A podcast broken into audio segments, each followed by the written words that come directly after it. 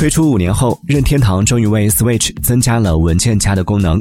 这项备受关注的功能，任天堂称之为“组”，将允许用户更方便地管理他们在 Switch 主菜单上的游戏库。不过，要使用该功能，用户必须下载最新版的 Switch 固件，同时只有在任天堂 Switch 系统上保存了十二个以上的游戏时，才可以使用“组”的功能。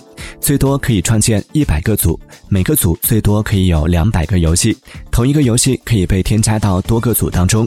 据任天堂介绍，你可以随心所欲的对你最喜欢的软件进行分类，使用主题组可以使游戏更容易找到。